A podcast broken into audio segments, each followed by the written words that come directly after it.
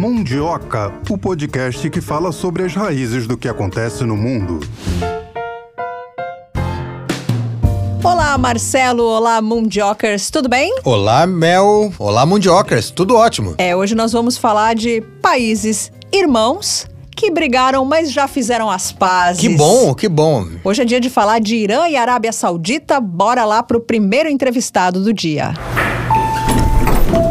A gente conversa agora com o Fernando Brancoli, ele que é professor de Relações Internacionais na Universidade Federal do Rio de Janeiro e especialista em Oriente Médio. Já te agradeço de antemão por ter aceitado o nosso convite. Seja muito bem-vindo aqui ao Mundioca. Tudo bem? Tudo ótimo, prazer participar. Professor, vamos falar sobre Irã e Arábia Saudita. Eu gostaria de saber por que, que os Estados Unidos, não é uma piada, tá? Por que Estados Unidos é, cogitaram mediar a aproximação entre esses dois países? Olha, tratam-se de dois países extremamente relevantes na região, né? seja do ponto de vista econômico, de produção de petróleo e de influência política. E são rivais, né? Alguns especialistas até argumentam que estariam numa espécie de guerra fria ali no Oriente Médio, já há bastante tempo. E à medida em que eles haviam cortado relações diplomáticas há quase 10 anos, a gente tinha, uh, de maneira muito explícita, um conflito em aberto, né? na medida em que, inclusive, uma série de violências ali no entorno, seja no Iêmen, seja na Síria, acabava tendo um pouco impacto dentro dessa disputa. Né? Tanto Teherã quanto Riad apoiavam grupos para se enfrentarem de maneira quase procuração. Né? Então se tratava de uma ação bastante potente e uma necessidade nesse sentido, mas acabou aí que o acordo foi costurado pela China, né? não pelos Estados Unidos. Professor, como é que foi essa reaproximação entre esses dois países? Bom, não chegou a ter um grande evento assim, a gente teve um encontro formal entre representantes eh, chineses com uh, sauditas e iranianos, e tudo passou em grande medida por dimensões econômicas. Né? Tanto a Arábia Saudita quanto o Irã passaram a receber investimentos volumosos por parte da China nos últimos anos, inclusive sendo incluídos naquela nova Rota da Seda, que é um projeto de infraestrutura bastante potente da China, uh, lançado já há algum tempo. E aí, dentro dessa escalada de investimentos, a China convenceu, ao que tudo indica, com o poder do comércio, da economia, de que se tratava de decisões sábias o retorno das relações diplomáticas. Então, os acordos foram costurados pela China, as declarações que não chegaram a, a ter representantes de altíssimo nível, mas tiveram alguns ministérios, que deu também na China. Então, é, um sinal, indicativo bastante potente também de mudanças diárias em relação ao Oriente Médio. Né? Se há 10 anos alguém comentasse que a China ia costurar um acordo entre potências que não iam muito com a cara da outra é, no Oriente Médio, diria que era praticamente impossível. E hoje conseguiu. Né? E, em parte, tem a ver também com essa ascensão econômica e política da China no mundo, e em particular no Oriente Médio. E esse dinheiro, esses investimentos que o senhor falou, que vem da China para esses dois países, esse dinheiro está sendo aplicado em que áreas? Os chineses são famosos no mundo por financiar a infraestrutura nos países. É o mesmo caso do Irã e da Arábia Saudita? Sim, em ambos os casos a gente está tratando de investimentos ligados a petróleo e gás, principalmente, e em alguns momentos em serviços. E tem a ver não só com investimentos direto no país, né, imaginando programas pudessem ser aplicados ali, mas entram numa estrutura maior que tem a ver com o cálculo chinês de escoamento de seus produtos, então também há investimento em infraestrutura, de serviços, estradas, ferrovias, principalmente no caso iraniano, mas dentro de um cálculo maior, né? Então, é, essas dimensões de infraestrutura se ligam com países vizinhos numa dinâmica também logística bastante ampla. Então, são investimentos, obviamente, centralizados, né, localizados em cada país, mas, e aí, como eu comentei, óleo e gás, infraestrutura também de serviços e de uh, passagens de, de, mercadorias, importos também, mas eles se ligam, né? Se a gente olhar uma espécie de mapa por cima, a gente vai reparar que todos esses investimentos eles têm uma, uma lógica bastante complementar entre si, começando lá da China e atravessando todos esses espaços. E essa reaproximação vem em boa hora, não é? Já que Irã e Arábia Saudita são colegas agora de BRICS. Olha, um dos argumentos, inclusive, é que os BRICS só conseguiram se expandir com a inclusão desses países por pressão chinesa. Né? Não existiria a possibilidade da inclusão da Arábia Saudita e do Irã anteriormente, porque mantinham relações muito congeladas, em alguns casos, inclusive com expulsão de diplomatas e coisas parecidas. Imaginando que o BRICS ele é uma plataforma de debates, de agenda econômica, não existiria a possibilidade é, desses países comporem, em alguma medida, um, a mesmo lugar, caso não tivesse algum grau de relação. Então, eu diria que a ascensão desses dois países agora ao BRICS aumentado tem a ver aí, quase coroar essa reaproximação por pressão chinesa, né? Existiam argumentos de que o Brasil não queria essa expansão em alguma medida, porque acreditava que perderíamos poder com a diluição do número total do grupo, né? Entraria mais gente, o Brasil, em alguma medida, perderia poder, mas parece que o argumento chinês ganhou e acho que agora coroa, de certa forma, essa reaproximação com os dois países que fazem parte né, dos BRICS aumentados. E aí somando os dois, inclusive numa lógica de, de, produção de petróleo muito importante, de gás, então deu uma cara bastante nova e acho que reforça e centraliza esse poder chinês em conseguir ter garantido essa dinâmica de paz, coisas do tipo. Ou eles poderiam ser como China e Índia dentro do BRICS, né? Países que têm questões, mas que convivem. Seria possível? É, o, me parece que a questão da China e da Índia atravessa ainda outros espaços, né? Porque além de questões de disputas econômicas, a gente tem inclusive disputas territoriais entre a China e a Índia, né? Então há uma dimensão inclusive congelada, mais bélica também. E aí tem a ver um pouco com a constituição dos BRICS na forma original, né? Eu lembro que, acho que vale a pena lembrar quem acompanha, que os BRICS eles são primeiro constituídos por um analista financeiro. Né? Ele argumenta que os, uh, esses países, os BRICS, seriam, de certa forma, as novas tijolos, no termo inglês, para uma economia do século XXI. Então, não é como se houvesse um cálculo estratégico na primeira constituição dos BRICS entre Brasil, Rússia, Índia, China e posteriormente África do Sul. Eles foram juntados aí nesse coletivo a princípio sem um cálculo estratégico. Depois eh, eles acabam adotando esse tipo de plataforma e viram aí um, um ator relativamente relevante. Então acho que são oposições um pouco distintas, mas vale a pena lembrar, né, parte importante do receituário internacional para tentar chegar à paz entre os países é criar interdependência econômica. Então seria também, para além de Arábia Saudita e Irã, uma aproximação econômica, mesmo em termos às vezes reduzidos e um pouco congelados entre Índia e China, é uma garantia, ou pelo menos uma redução, de que esses países não vão se estranhar mais na frente. E por que se dizia que o conflito entre os dois era um conflito por procuração? Quando a gente pensa em Arábia Saudita e Irã, a gente está falando de duas potências na região, né? ambas de maioria árabe, né? uma sunita no caso da Arábia Saudita e xiita no caso do Irã. Obviamente a Arábia Saudita árabe né, e o Irã persa, mas eles não se enfrentavam e não se enfrentam diretamente. Né? Não existia uma colisão frontal entre forças iranianas e forças sauditas. O que acontecia é que outros atores na região eram patrocinados, muitas vezes, por um desses países e enfrentavam atores também patrocinados pelo outro. Então, por exemplo, no caso do Iêmen, a parte importante dos Houthis, que é um grupo ali no Iêmen, era patrocinado pelos iranianos e enfrentavam tropas sauditas na região. Então, não era um conflito direto, né, mas existia, uh, o termo em inglês é proxy war, né, guerra por procuração. A ideia é de que existia um terceiro grupo uh, realizando ações em nome do Irã, em alguma medida, e não um ataque direto. Em outros momentos, como no caso da Guerra Civil da Síria, a gente tinha aí dois grupos não estatais, né, grupos sunitas de um lado, próximos à Arábia Saudita, e grupos xiitas por parte do Irã, se enfrentando na Síria. Então não tinham tropas iranianas e tropas sauditas se enfrentando, mas ambos os países financiando grupos e tendo seus interesses ali resolvidos dentro desse tipo de ação. Não é uma invenção saudita iraniana, né? A gente vê as chamadas guerras por procuração em diversos outros momentos da história humana. Por exemplo, durante a Guerra Fria, quando a Arábia Saudita, quando, perdão, Estados Unidos e a União Soviética não se enfrentavam diretamente, mas patrocinavam grupos para enfrentar o seu rival, né? Então isso acontece no Vietnã, acontece no Afeganistão, quando os soviéticos entram, né? Os americanos financiam grupos locais para enfrentar os soviéticos. Então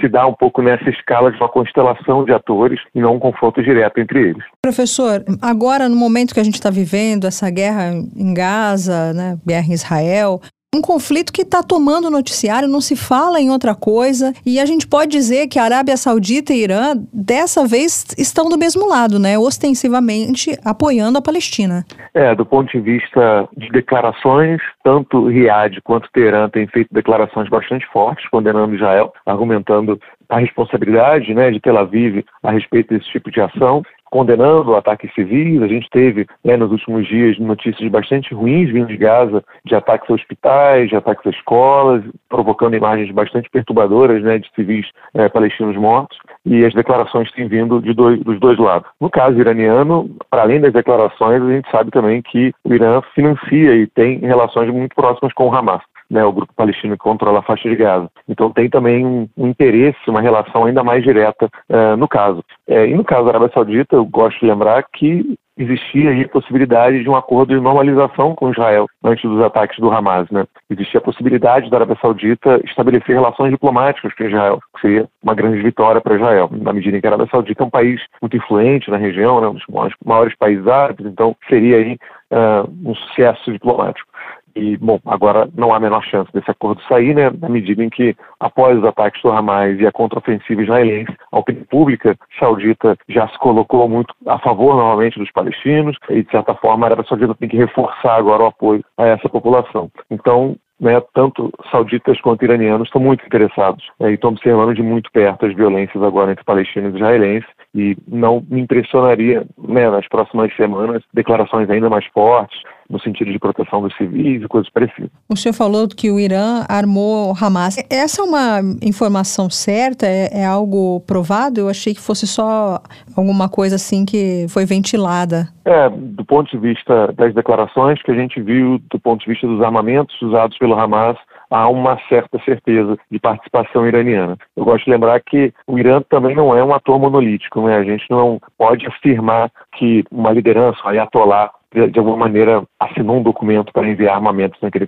nesse contexto. A gente pode ter, inclusive, são grupos e setores dentro do Irã que auxiliaram nesse processo. Mas, independente se foi um financiamento direto ou se foi algo paralelo, passando inclusive pelo norte, né, pelo Líbano, pelo Hezbollah, a gente tem algum grau de certeza de que há uma participação iraniana ponto de vista tem que ser de treinamento a respeito do Hamas, né? Mas ainda está no ar e mesmo Israel, que foi quem foi atacado, não fez declarações assinando de que Irã teria coordenado o ataque ou algo parecido. São grupos, é um grupo aliado ao, Irã, né, o Hamas, tem relações históricas com o país, recebe treinamento nos últimos anos, então é, esse tipo de, de ação, de movimento, a gente tem algum grau de certeza. O que a gente não tem muito ainda é qual a ordem de grandeza, né? qual é o tamanho desse tipo de relação. E acho que, bom, nem Israel tem, no final das contas, né? então o que me parece é esse mapeamento no momento. Né? O senhor falou do Hezbollah com o Hamas, até era uma pergunta que eu pretendia fazer para o senhor. O que, que a gente pode prever dessa aliança de agora em diante? Bom, são grupos criados em momentos muito parecidos, né? O Hamas em 87, o Hezbollah em 1982, é, e ambos são constituídos num cálculo de enfrentamento a Israel. No Hamas, na lógica da intifada, na Palestina, né, aquele grande movimento de resistência palestina contra Israel, e o caso do Hezbollah, que é um grupo libanês, né, ou seja, ele é o norte de Israel, no momento em que Israel ocupava o sul uh, do Líbano, o Hezbollah é criado nesse contexto. Ambos acabaram adquirindo feições para além das militares, né? Tanto o Hezbollah quanto o Hamas transformaram também em grupos políticos.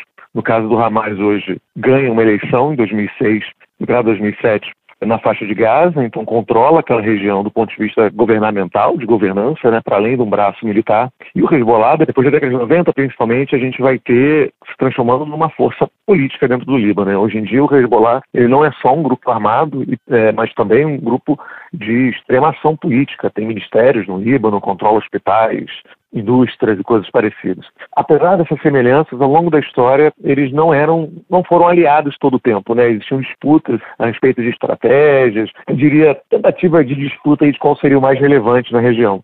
É, essa questão ficou ainda mais preponderante durante a Guerra Civil na Síria, quando Hamas e Hezbollah apoiaram grupos diferentes, chegaram inclusive a, a ter confrontos entre si. Porém, nos últimos anos, eles se reaproximaram, em parte porque ambos recebem um apoio bastante expressivo do Irã, né? E de alguma maneira se uh, colocaram um pouco de maneira próxima, tendo Israel como um grande adversário. Tanto Hamas quanto o Hezbollah são considerados grupos terroristas por parte dos Estados Unidos Israel, mas eu gosto de lembrar que para o Conselho de Segurança não são. Né? Inclusive, do ponto de vista prático, o Hezbollah é um grupo político, na medida em que coordena ministérios no Líbano, algo parecido. E conforme as violências em Gaza aumentaram, né, nós tivemos o ataque terrorista do Hamas contra Israel nos últimos dias, existia um receio por parte de analistas e por parte de governantes da região de que o Hezbollah também realizaria ataques, né, abrindo assim uma segunda frente de combate contra Israel. Estaria dedicando aí as suas forças militares em Gaza, né, ou seja, a, o oeste do país, na parte oeste do país, e teria que enfrentar o Hezbollah ao norte também. É, e o Hezbollah, além de tudo, é muito mais forte que o Hamas, né, tem aí uma capacidade militar ainda mais potente.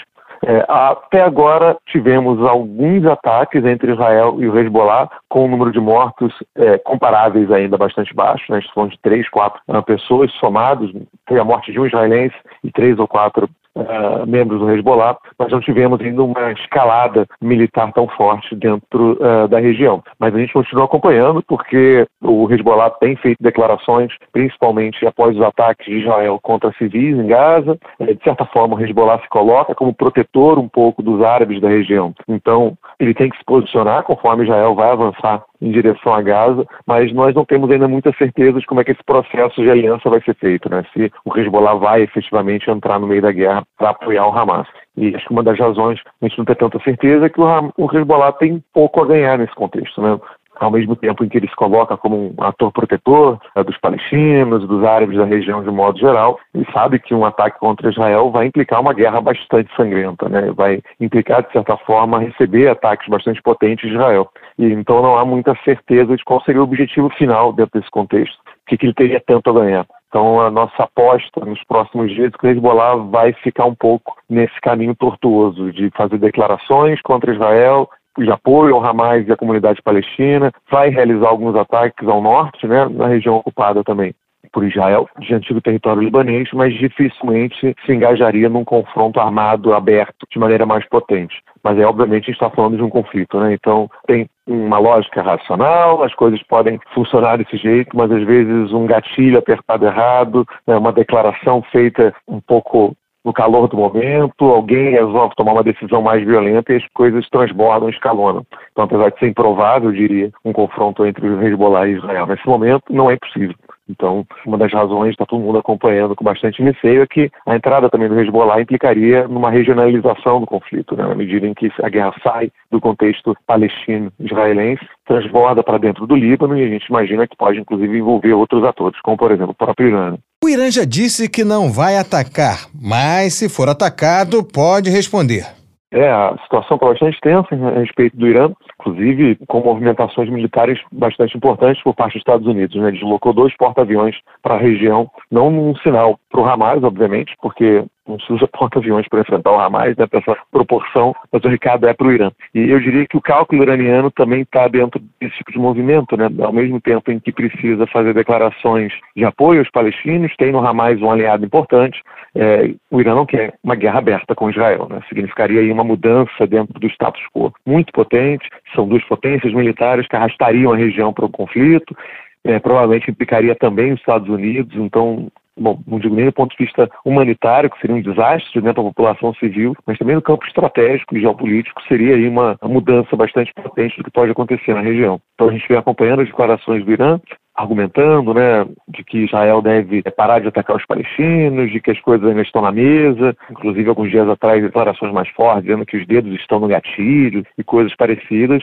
mas nesse momento a gente ainda vê é, movimentações que não indicam um confronto direto entre Teherã e Tel Aviv. Mas, de novo, como eu comentei em relação ao Hezbollah, vale para o Irã também. Né? O cálculo da guerra muitas vezes não consegue ser feito. E decisões apressadas, políticos mais afeitos né, à guerra podem sim arrastar os seus países para conflitos armados. O que, que, de pior pode acontecer com esse conflito, se é que já não está acontecendo, né? Mas eu já ouvi ah, algumas versões de analistas internacionais haver um, um, eu não sei se eu gosto dessa palavra, um genocídio, uma limpeza étnica, aconteceu a anexação da faixa de Gaza a Israel. Vamos pensar assim na, no que de pior pode acontecer. O que é que o senhor diria?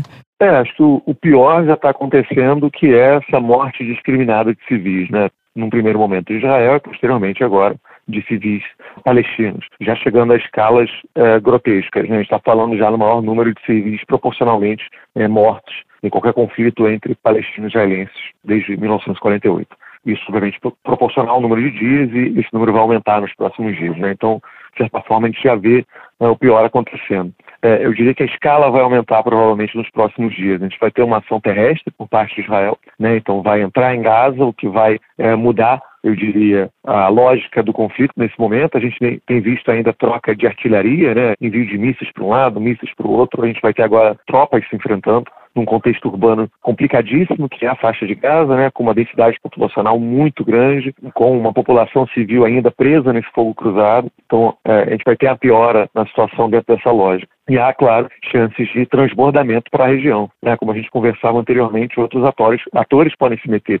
E aí, o que implicaria, obviamente, um poder de fogo maior, uh, um número maior de civis com a possibilidade de serem incluídos nesse fogo cruzado, né? Então, também poderia implicar a entrada do Hezbollah, do Líbano, por conseguinte, do Irã e dos Estados Unidos no conflito, que escalonaria a, a tragédia humanitária para a décima potência, né? Seria um desastre dentro, dentro, dessa lógica. E aí, em relação aos palestinos, há um receio também muito sincero por parte de uma decisão israelense de impedir o retorno deles ao norte de Gaza. Né? Lembra quem está escutando a gente que nos últimos dias Israel vem pedindo ou ordenando que a população civil de Gaza saia do norte do país e vá para o sul, ou na região, né? Então está falando de mais de um milhão de pessoas, num contexto de uma população de 2 milhões e meio, mais ou menos, o que para alguns analistas é, se trataria de uma limpeza étnica, né? na medida em que você está deslocando uma população de uma localidade, obrigando ela a sair e garantindo que ela não vai ter meios para retornar. É claro que o termo ah, acaba sendo controverso, alguns analistas vão dizer que não se trata de uma limpeza étnica, outros dizem que sim, que se trata de um genocídio, reforça inclusive políticos sul-africanos reforçando que teriam semelhanças com o que foi a política da apartheid na África do Sul, né? dizendo que se trata de algo muito semelhante. Então, é claro, quando a gente fala do pior que pode acontecer na guerra, a gente está olhando não só para a possibilidade de um transbordamento do conflito para a região, mas principalmente para a possibilidade de civis sofrerem mais ainda do que estão sofrendo, né? E os números aumentarem. A gente tem visto fotos de crianças, de idosos, claramente civis sendo pegos dentro desse tipo de ataque infelizmente, a possibilidade e as maiores possibilidades nos próximos dias é disso continuar e disso, inclusive, aumentar. É, como o senhor mesmo falou, né, fotos de civis, senhoras, crianças, são, assim, cenas chocantes, né, são coisas, assim, de cortar o coração. Mas eu queria te perguntar, qual a dificuldade que, eu, eu não sei se a informação chega de maneira adequada, das pessoas entenderem que Gaza são, como o senhor mesmo disse, 2 milhões de pessoas, é, são pessoas, me corrija se eu estiver errada, é, na miséria, miséria, com problema, a maioria não tem é, água disponível, problemas de energia. Por que, que essa população tem sido criminalizada? Bom, nos últimos anos, o governo de Israel acabou formando um governo é, de extrema-direita, um governo extremamente conservador, que tem entre os seus grupos é, que compõem o governo partidos ultranacionalistas e ortodoxos, que, em alguma medida, acreditam que a única saída para a existência de Israel é a completa eliminação dos palestinos. Né? Uma política que aí, em alguns casos, se assemelha muito à limpeza étnica. E dentro desse cálculo, é, vem avançando em esforços e estratégias para, de alguma maneira, bloquear qualquer tipo de vida possível e qualquer tipo de ação mais autônoma de palestinos. Dito isso, em Gaza, hoje em dia, a entrada de medicamentos, de alimentos, de eletricidade, de água depende de Israel. E essa entrada e essa passagem de itens tão vitais, por exemplo, está fechado agora, né? não tem autorização para entrar. Dentro dessa lógica, o que a gente vê nos últimos anos acaba sendo um processo de desumanização dessa população, o que justifica práticas de violência, o que justifica as ações que a gente vem acompanhando, né? Como você bem coloca, a gente está falando de uma das regiões com maior densidade populacional do mundo, para quem é do Rio de Janeiro, imagina que são 2 milhões e meio de pessoas, um território menor do que a Barra da Tijuca. Quem é de São Paulo, é, Gaza tem um quarto do tamanho de São Paulo. É uma região muito pequena comparada à quantidade de gente que mora ali. Né? É, o acesso à água potável, a medicamentos, é bastante complicado. A gente está falando de uma população jovem com índice de desemprego gigantesco é, e, obviamente, agora, no meio do conflito, as coisas pioram ainda mais. Né? A agência da ONU para palestinos argumentava nos últimos dias que já há situações de palestinos tendo que beber água do mar na medida em que não há mais acesso à água potável. A comida vem rareando também, medicamentos. Então, a gente tem uma situação de tragédia humanitária em Gaza que já acontecia antes dos ataques. E o que a gente vai ter agora né, é o escalonamento dessa tragédia. E aí não se tratam só de mortes que vão ser feitas pelas bombas ou pelos ataques. Né? A gente está falando agora também dessas mortes provocadas por falta de alimentos, por falta de medicamentos, por deslocamento de pessoas que são pegas é, nos escombros e coisas parecidas. Então, a gente está falando de uma região extremamente complicada do ponto de vista humanitário e que vai agora ter sua, né, sua situação ainda mais piorada na medida em que os ataques de Israel vão aumentar. O senhor acredita que essa privação toda que essa população passa, a miséria, isso tudo é propício, incita pessoas a se juntarem a grupos rebeldes, à violência? Bom, é, há uma discussão ampla né, na teoria, desde a ciência política, da criminalística, que vai tentando entender o que, que leva alguém adotar discursos extremados, né, discursos que de alguma medida não veem a possibilidade de diálogo com o outro, que diz que a única chance de engajamento que você tem é uma eliminação do outro. E parte dessa literatura vai dizer que empurrar pessoas para movimentações extremas ou seja, em que elas não veem saída ou sentido na vida, pode muitas vezes justificar a adoção de discurso nesse sentido. É claro que parte importante da população palestina, mesmo em situações tão extremadas, continua aí tentando uma vida pacífica, quer criar seus filhos, quer ter uma vida tranquila. Mas, ao mesmo tempo, vira uma justificativa para alguns casos, e a gente está falando principalmente de jovens, normalmente homens, né, que olham uma situação bastante complexa e bastante desesperadora do ponto de vista humanitário e acaba imaginando que, sim, a única ferramenta possível para se chegar a uma libertação, para ter uma vida melhor, é adotar um tom mais extremista. Então, é, ajuda a explicar de certa forma, por que que muitas pessoas, nesse contexto de desespero em Gaza, acabam imaginando que práticas violentas, terroristas, são a única saída desse tipo de ação. Professor, parte significativa da imprensa israelense coloca a culpa no premier Netanyahu. Alguns apontam se ele não estivesse no poder, a situação poderia ter sido outra, não chegaria aonde ela está. O senhor concorda? Certamente. Netanyahu, hoje, para permanecer no poder, ele teve que fazer aliança com grupos ultra-ortodoxos e muito conservadores, além dele mesmo ter posições bastante complicadas a respeito à relação com os palestinos. É, lembro que algumas semanas atrás, durante a Assembleia Geral das Nações Unidas,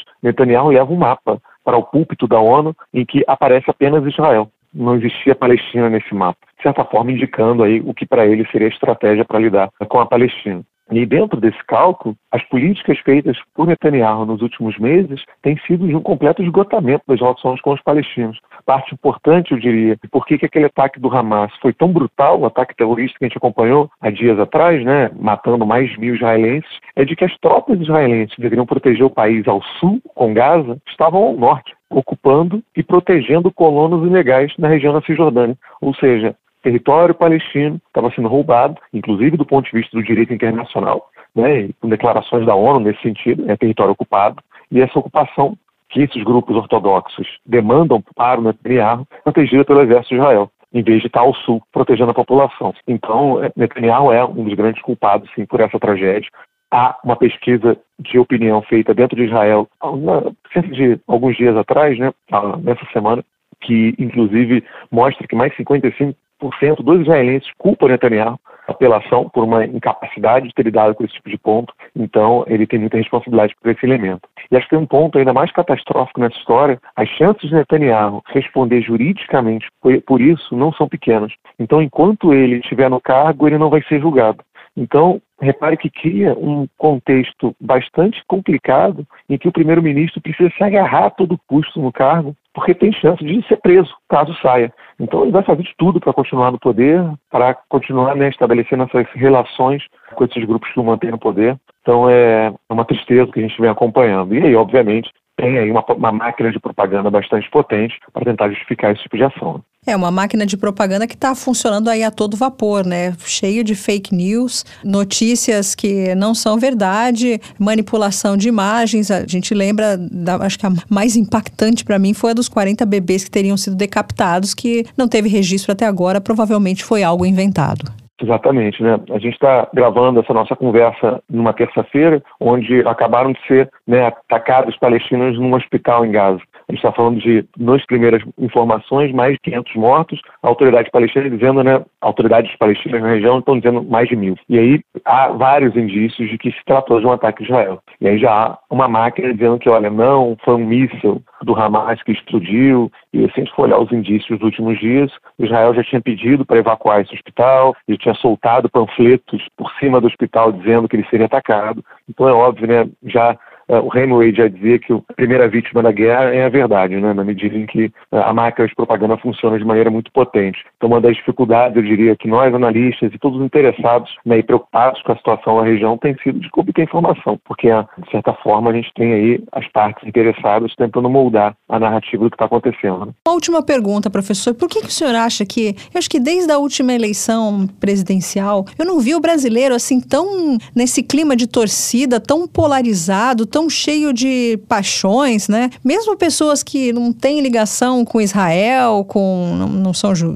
judeus e nem que têm descendência árabe, eu tô vendo essas pessoas se degladiarem na internet. Por que isso? É bom, eu tenho escrito bastante sobre isso, até convido aí quem está escutando a gente, se quiser acompanhar os meus textos, né? Tem um livro saindo sobre isso no final do ano, em como que os debates sobre o Oriente Médio foram transbordados para dentro da política doméstica, né? Isso já vinha acontecendo desde o segundo mandato do, do governo Lula, em que talvez quem esteja escutando a gente lembre-se que o Lula tenta costurar um acordo com o Irã a respeito do seu acordo nuclear.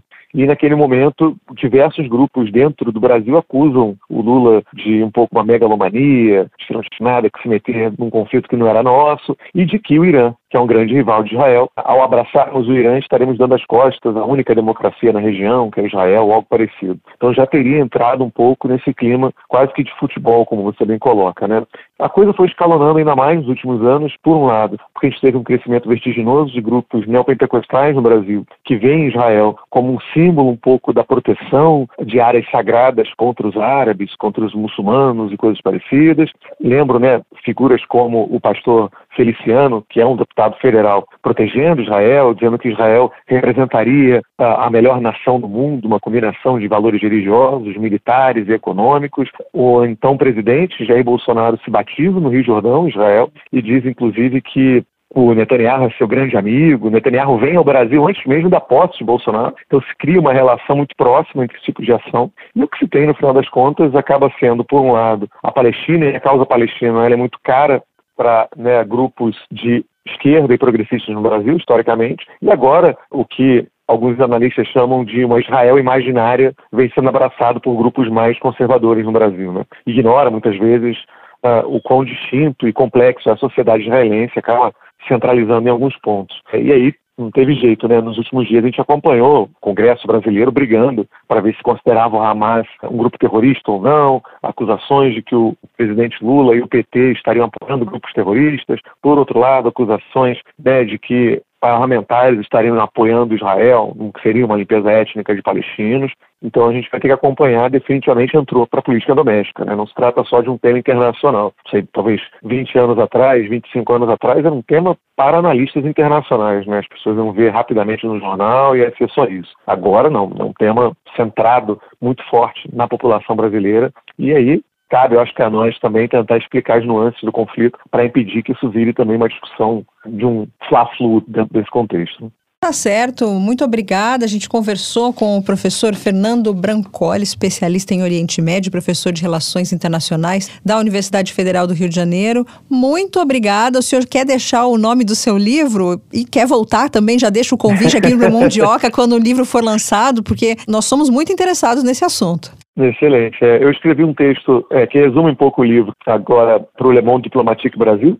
Chama, né, se procurarem meu nome, Le Monde Diplomatique nas redes de procura, de busca, encontram esse texto. O nome do livro é um livro primeiro em inglês, né, que chama Bolsonarismo, Global Origins and the Future of Brazil Far Right. Em um dos capítulos é essa relação do governo Bolsonaro e de parte dos neopentecostais com Israel e com o Oriente Médio de maneira mais ampla. Vai sair uma versão em português também, que eu posso divulgar, mas quem tiver acesso já ao inglês, quiser procurar, em 10 de novembro o lançamento na Amazon, desses lugares aí, vai sair a versão e-book também. Foi um prazer a gente voltar aqui para conversar um pouco sobre isso. Bom, professor, tem um ótimo tema para o senhor pesquisar. Como que os grupos neopentecostais estão apoiando Israel? Israel que tem, que permite o casamento gay, é, o aborto. É. Eu acho que eles não têm é. essa informação, não, mas o senhor podia escrever um texto sobre sobre isso.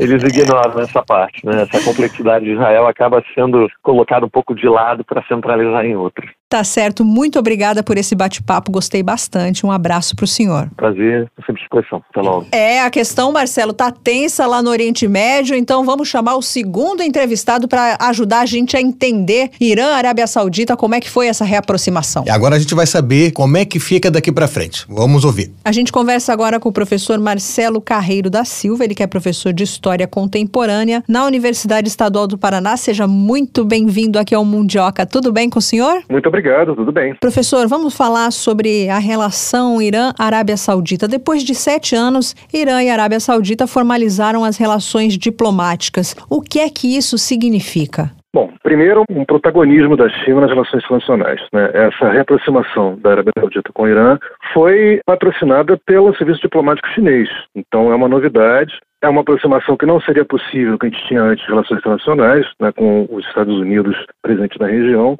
E vamos lembrar, a Arábia Saudita é membro dos BRICS agora, então próximo ao Brasil e nessa nova conjuntura internacional. No plano internacional, de 79, a gente tem a Arábia Saudita sunita, né, o governo é, dentro do islamismo, o principal governo sunita, a Arábia Saudita, e o Irã xiita. E essa rivalidade nesses dois segmentos do islamismo estava presente na relação dos dois países até recentemente. Então, essa aproximação é um dos, uma das coisas mais vultosas das relações internacionais nos últimos anos. Os Estados Unidos queriam mediar essa relação. Eles tinham ou têm moral para isso? Não, especialmente por conta do Irã. A gente teve a participação dos Estados Unidos na deposição do Mossadegh, que nacionalizou o petróleo do Irã, que acabou com qualquer tentativa do governo iraniano de passar o lucro do seu petróleo para a população. Então reforçou o governo monarquista do Shah Reza Pahlavi, que só vai cair em 79, e o Irã nunca esqueceu disso. Inclusive, a Revolução Iraniana é marcada de um sentimento anti-americano por conta disso. Então não há como os Estados Unidos se aproximarem do Irã diretamente. Então não há como mediar uma relação entre a Arábia Saudita e Irã se há essa disputa com o Irã. E desde 79, com a Revolução Iraniana, os Estados Unidos é, é, é expulso do país, é denunciado pelo Irã, vai virar o grande satã do Khomeini, né, como denunciando a presença militar, inclusive, dos Estados Unidos na região. Então, se um dos partícipes não tem proximidade, é impossível você mediar qualquer coisa. Então, nesse sentido, os Estados Unidos não têm moral alguma para mediar essa relação, coisa que exatamente a China tem, já que não há nenhum óbice da China com nenhum dos dois países. Aí sim ela pode mediar. E aí o sucesso da mediação chinesa é evidente na aproximação recente até estourar agora o conflito na faixa de Gaza, na Palestina, que vai certamente ser um empecilho para essa aproximação que estava se aparecendo no horizonte. Pois é, vamos falar então um pouquinho a respeito desse conflito, né, dessa guerra de Gaza que o noticiário agora está tomado por esse assunto. Já se aventou a possibilidade do Irã ter armado o Hamas. O senhor acredita nisso, nessa possibilidade? Olha, falta prova, falta evidência. Uhum. Fazer uma acusação dessas grave dessa forma demanda evidências tão graves quanto a denúncia. E até o momento a gente não tem nenhuma evidência disso. Irã, Arábia Saudita no BRICS. Qual a importância que isso tem para cada um? A Arábia Saudita é, faz parte da estratégia saudita recente de se afirmar como uma potência regional né, um player global, não só de energia, não só exportando petróleo, mas uma nação é, indispensável quando se fala em Oriente Médio e com projeção internacional. Então obedece a essa agenda ambiciosa da Arábia Saudita de se recriar no cenário internacional. E para o Irã é certamente um vetor para a saída do isolamento que ele tem. O Irã não tem muitos amigos no cenário internacional. Ele entrar para os BRICS é uma assertiva de que agora ele tem parceiros, talvez não amigos, mas parceiros é evidente que ele está criando. Então obedece à agenda dos dois. E mais ainda, os dois sendo parceiros, Irã e Arábia Saudita, é, se tornando parceiros nos BRICS, é o encerramento de um conflito de pelo menos desde 79, entre sunitas e xiitas, mas entre dois estados que disputavam né, influência em toda a região do Oriente Médio, que vão disputar diretamente política iraquiana depois da invasão americana, na era pós-Saddam. Então, é um rearranjo de forças, é uma combinação de interesses que estabiliza a região. Daí a preocupação com a nova instabilidade na Palestina que se cria nas últimas semanas. Então, Irã e Arábia Saudita não vão ser no BRICS colegas como são a China e a Índia, né? A China e a Índia têm aquela questão territorial, uma tensão entre os dois. Isso não vai existir entre Irã e Arábia Saudita, na opinião do senhor? É difícil fazer previsão, mas eu acho que um bom modelo é exatamente a China e a Índia, que têm suas disputas, que não são exatamente nações aliadas, mas que dentro dos BRICS, dentro de um fórum de participação, conseguem sentar e discutir projetos em comum e propostas que ambos possam investir. Então, acho que, da mesma forma que a China e a Índia conseguem se sentar para conversar com, dentro dos BRICS, a Arábia Saudita e o Irã podem sim da mesma forma, procurar objetivos comuns para compartilhar seus esforços. E a tensão Israel-Irã? Queria que o senhor falasse, como especialista em Oriente Médio que o senhor é, quais são os motivos para essa relação tão difícil e aproveitar para fazer uma análise desse momento que a gente está vivendo agora. Já houve troca de acusações entre os dois? É, a questão específica de atrito entre Irã e Israel é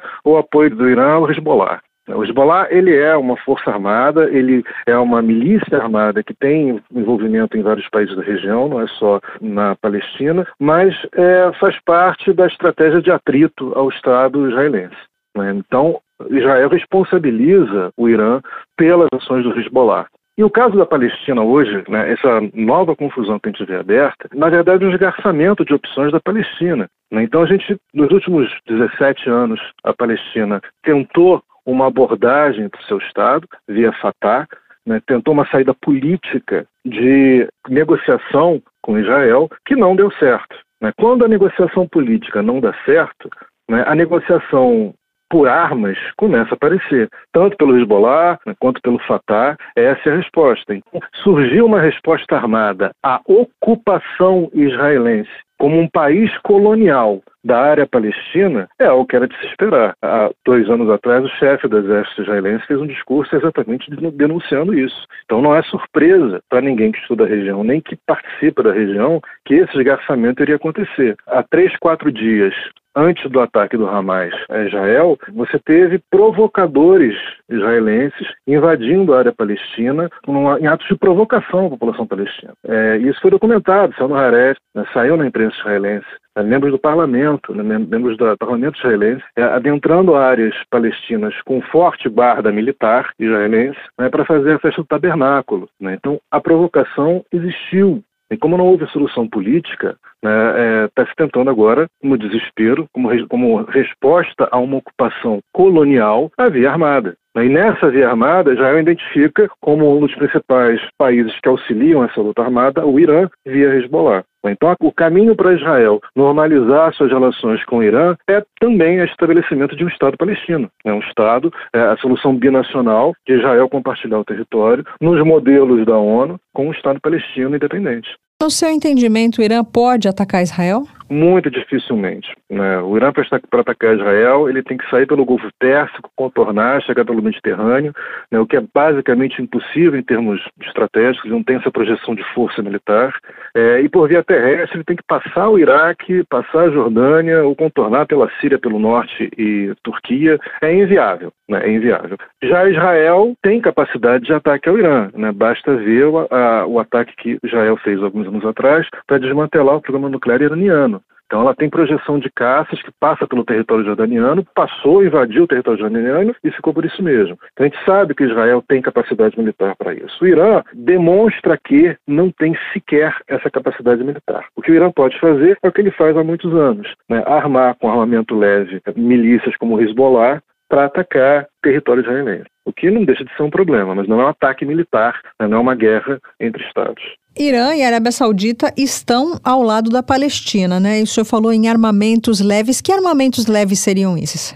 Basicamente eram mísseis Katyusha, né, velhos, né, agora parece ter uma geração mais nova de mísseis que estão sendo passados por Hamas. Né, então, é, explosivos de baixa capacidade, vetores de projeção de explosivos, né, mísseis de baixa capacidade, também não tem uma autonomia de voo muito grande, nem precisão de ataque, e metralhadora e arma, né, arma de mão. O senhor acha que pode haver uma. Bom, já está acontecendo uma polarização, basta a gente observar o que acontece nas redes sociais, aqui na imprensa brasileira, mas uma polarização em nível mundial por conta de Israel e Palestina, o senhor acredita nisso? Acredito e acho muito ruim esse tipo de polarização. No Brasil, especificamente, a gente está seguindo o um modelo americano, né, de juntar religião com um problema político. As igrejas neopentecostais no Brasil e nos Estados Unidos abraçam Israel por conta do Israel bíblico do Velho Testamento. Que não é o Israel de agora, né? Exatamente. É uma fabricação, bem de longe, reflete o estado político das coisas hoje. Né? Então, muita gente coloca a bandeirinha de Israel pensando na Israel bíblica de Abraão e etc. E não dá, não encaixa no mundo como a gente vê hoje. Então, essa polarização, que muitas vezes toma uma vertente religiosa, deixa inclusive perigoso o conflito. Né? Que você se recusa a analisar a situação como ela é. Política internacional, especialmente na área de conflito, não é futebol, não é torcida, né? e muito menos é uma questão religiosa. Na questão religiosa não há o outro. Nem no conflito internacional tem outro. Né? Quando você toma como uma, uma causa divina, não há proteção ao outro lado. Não há direitos humanos, não há direitos da guerra, não há nada. E isso é um problema. Né? O Brasil, eu vejo seguindo muito esse modelo americano neopentecostal de apoio a um Israel bíblico. Né? E vamos lembrar, o que a gente tem de Israel hoje é uma potência imperialista colonizadora. Israel rouba territórios da Palestina. Né? Eu sublinho muito o rouba. Ele, ela continua roubando. Os assentamentos na Cisjordânia são isso. Falam que Gaza é uma prisão a céu aberto. Gaza não é uma prisão porque a prisão pelo menos tem condenados. O nome correto para a faixa de Gaza hoje é um campo de concentração. Gaza ela é cercada por via terrestre, por via aérea e por via marítima. Os Estados Unidos enviou dois porta-aviões para a costa israelense exatamente para garantir também o bloqueio naval a Gaza. Em 2010, as forças israelenses atacaram a, uma flotilha turca que estava levando suprimento para Gaza, a chamada Flotilha da Liberdade, com bandeira turca e foi atacada pelo Estado de Israel por exatamente romper esse bloqueio naval à faixa de Gaza. Foi, uma, foi um grande motivo de rusga entre Israel e Turquia. Teve mais de nove turcos mortos nessa ação. E na Cisjordânia, o que Israel faz é, são os bantustões, como havia na África do Sul. Né? Ela cria bolsões palestinos entrecortados com controle israelense, aonde avançam colonos patrocinados pelo governo israelense e assegurados pelo exército israelense, avançando para terras palestinas. Então, o que a gente vê nessa correlação de forças é uma resistência a uma potência imperialista colonial tomando território. Né, e digo, tomando no presente, porque isso continua acontecendo na Cisjordânia. É temerário, por exemplo, o que Israel acabou de fazer, passando no parlamento, um novo controle do Supremo, né, da Corte Suprema israelense, na qual as decisões do Supremo, do Supremo Tribunal é, israelense, tem, podem ser é, invalidadas pelo parlamento. E era exatamente o Supremo israelense que, porventura, condenava algumas dessas invasões e roubos de território.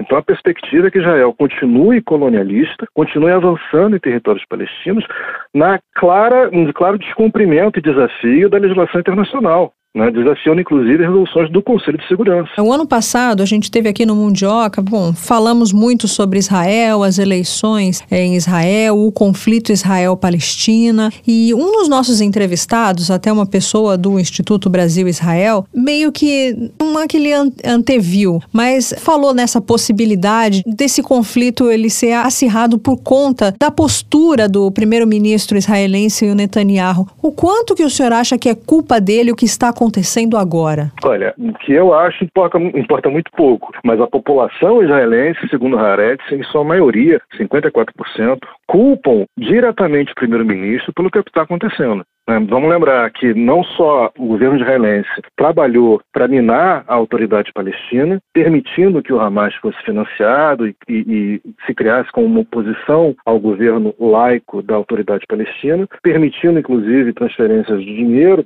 para a sustentação da, das ações do Hamas, especialmente na faixa de Gaza, como ainda o governo é, permitiu as provocações, eu falei de dois deputados que dias antes da ação do Hamas estavam fazendo provocações no território palestino, deputados. Então era e, mais, o governo é responsável pela surpresa do ataque. Parece que a gente já tem evidência de que o Egito formalmente avisou o serviço de inteligência israelense da possibilidade desse ataque do Hamas. E o governo nada fez. Então a população israelense hoje culpa diretamente o governo Netanyahu por esse conflito, por esse ataque. Né? E concordo com a maioria da população israelense. Né? Falhou não só no avanço de uma solução pacífica, como falhou na defesa do seu Estado mesmo sendo alertado pelo serviço de inteligência egípcio. Mas então por que será que Benjamin Netanyahu não deu importância a essa informação? Ele pode ter subestimado a Palestina? Há algumas hipóteses, né? A primeira delas, subestimar o ataque, porque até então os ataques eram simplesmente alguns foguetes Katyusha que eram abatidos pelo Iron Dome, né, pelo Serviço de Segurança é, Antiaéreo Israelense, e podia achar que eram só mais alguns petardos que a faixa de Gaza é, ia mandar em território israelense, o que não foi o caso. Então pode ser subestimar, né, subestimar a força do Hamas, pode ser subestimar o serviço de inteligência egípcio, né? não, não, acho que essa possibilidade esteja fora da mesa.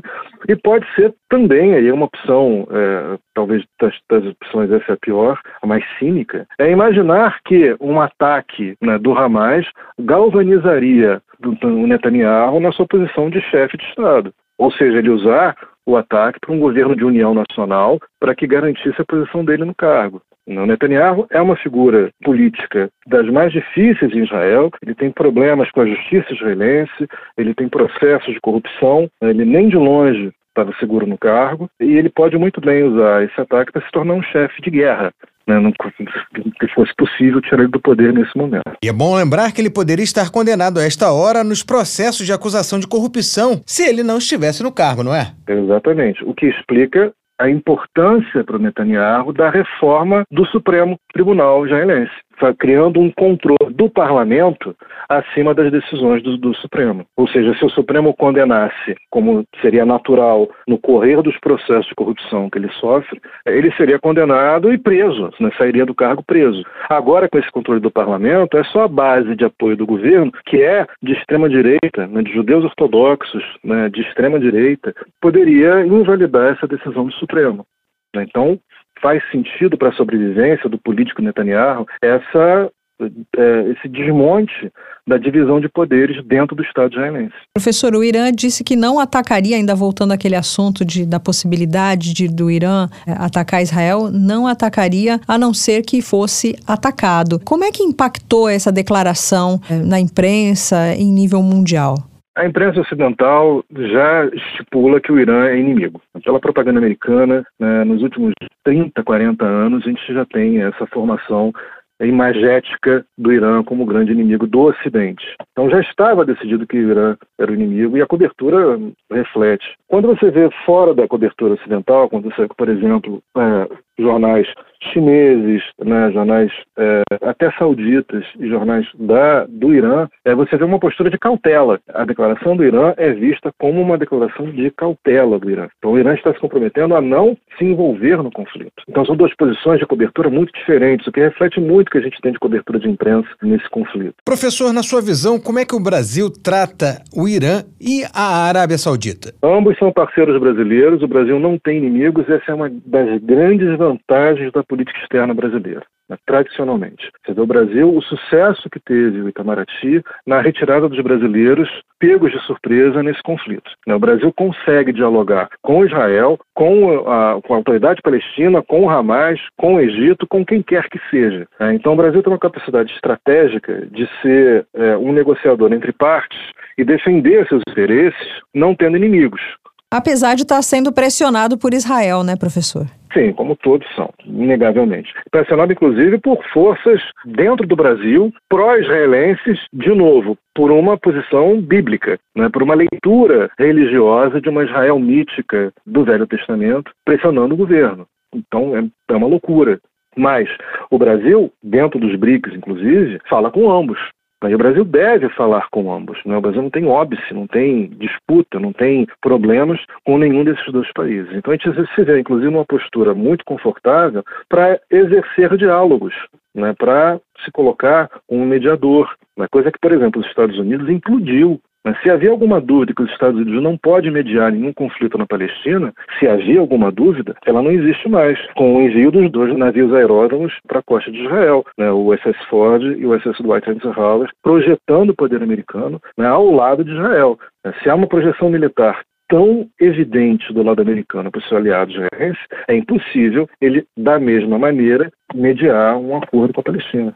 Tá certo, a gente conversou com o professor Marcelo Carreiro da Silva, professor de História Contemporânea na Universidade Estadual do Paraná. Muito obrigada pela sua atenção aqui com a gente. Apesar do senhor estar tá gripado, o senhor se dispôs a responder nossas perguntas, a explicar para a gente, ajudar a gente a entender esse mundo tão difícil, né? Com tantos fatores, tantos players. Às vezes a gente tem dificuldade de entender, né, professor? Obrigado, professor. Obrigado. É, depois de tanta tensão, vamos para o mundo bizarro.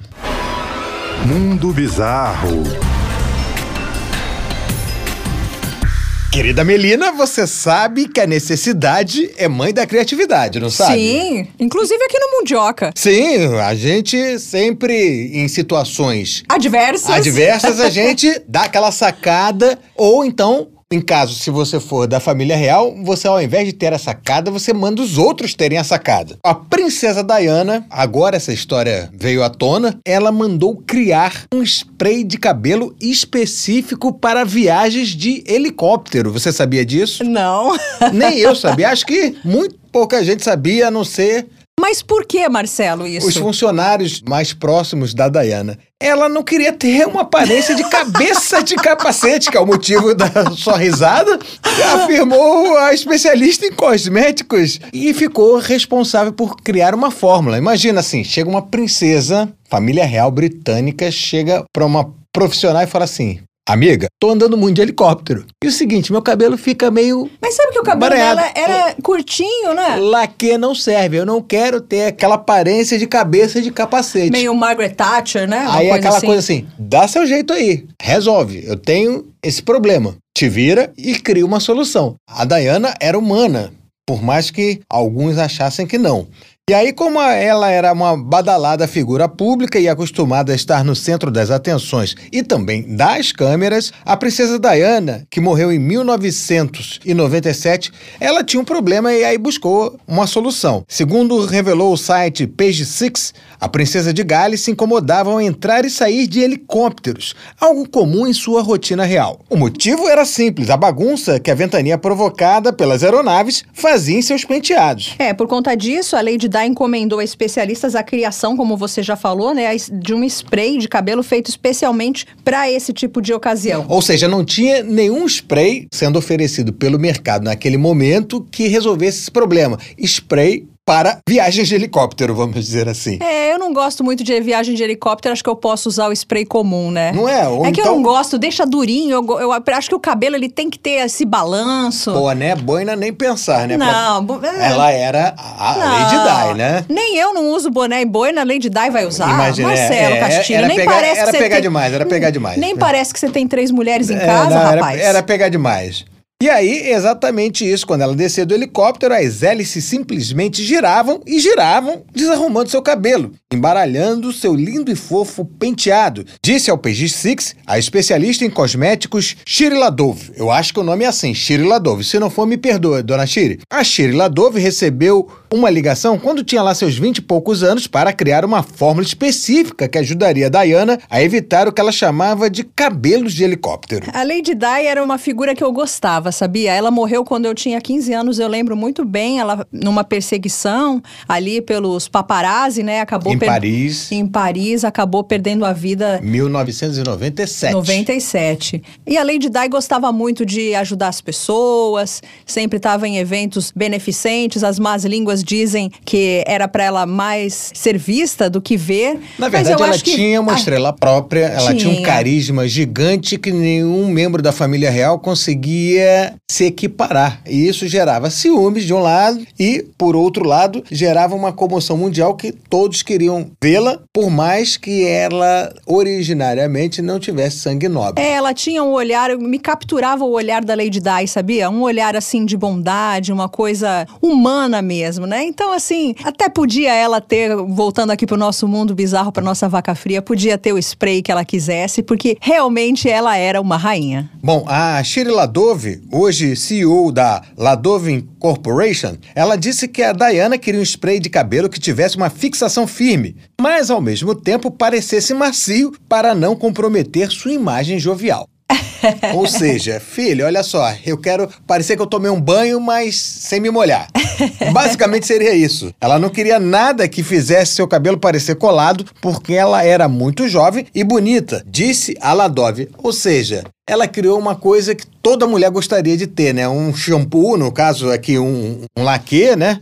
Que não tivesse esse aspecto de uma coisa artificial. Que deixasse Eu vou perguntar para saber se isso existe duro. aqui no mercado brasileiro. Ó, tá aí, se não tiver, é um nicho aí para as empresas, as indústrias de beleza fazer um spray que deixe o cabelo com aparência natural, caso, claro, você vá andar de helicóptero. Bom, a Ladove, então, né, Mel, esse pedido, né? Pedido da Princesa de Gales. Imaginou? Fala assim: olha, estou trabalhando para a realeza. Isso daí vai me ajudar a alçar o meu nome para a estratosfera. Pois bem, então ela partiu para a busca e o que ela e a Diana batizaram de Helicopter Hairspray.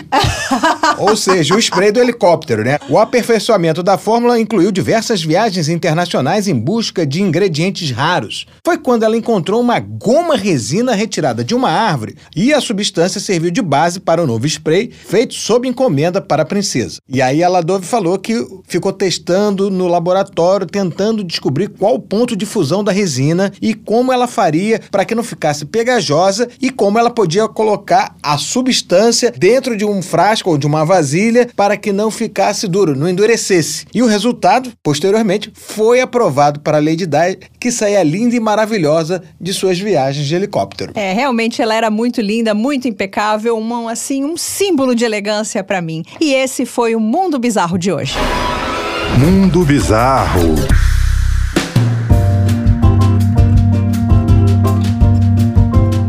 Marcelo, acabou, acabou por hoje. Dá aquele nosso recadinho para os nossos mundiocas. Lembrando que você pode participar ainda mais, mandando sugestões de pauta, a sua participação com crítica, com sugestões. Então, vamos nos despedir dos nossos mundiocas. Um beijinho para vocês, arroba mundioca com K no Twitter, atual X e nas principais plataformas digitais. Curta, manda o coração, compartilhe. É isso aí. Esperamos vocês em breve. Fui, deu nosso tempo. Tchau, tchau. Um abraço. Mundioca, o podcast que fala sobre as raízes do que acontece no mundo.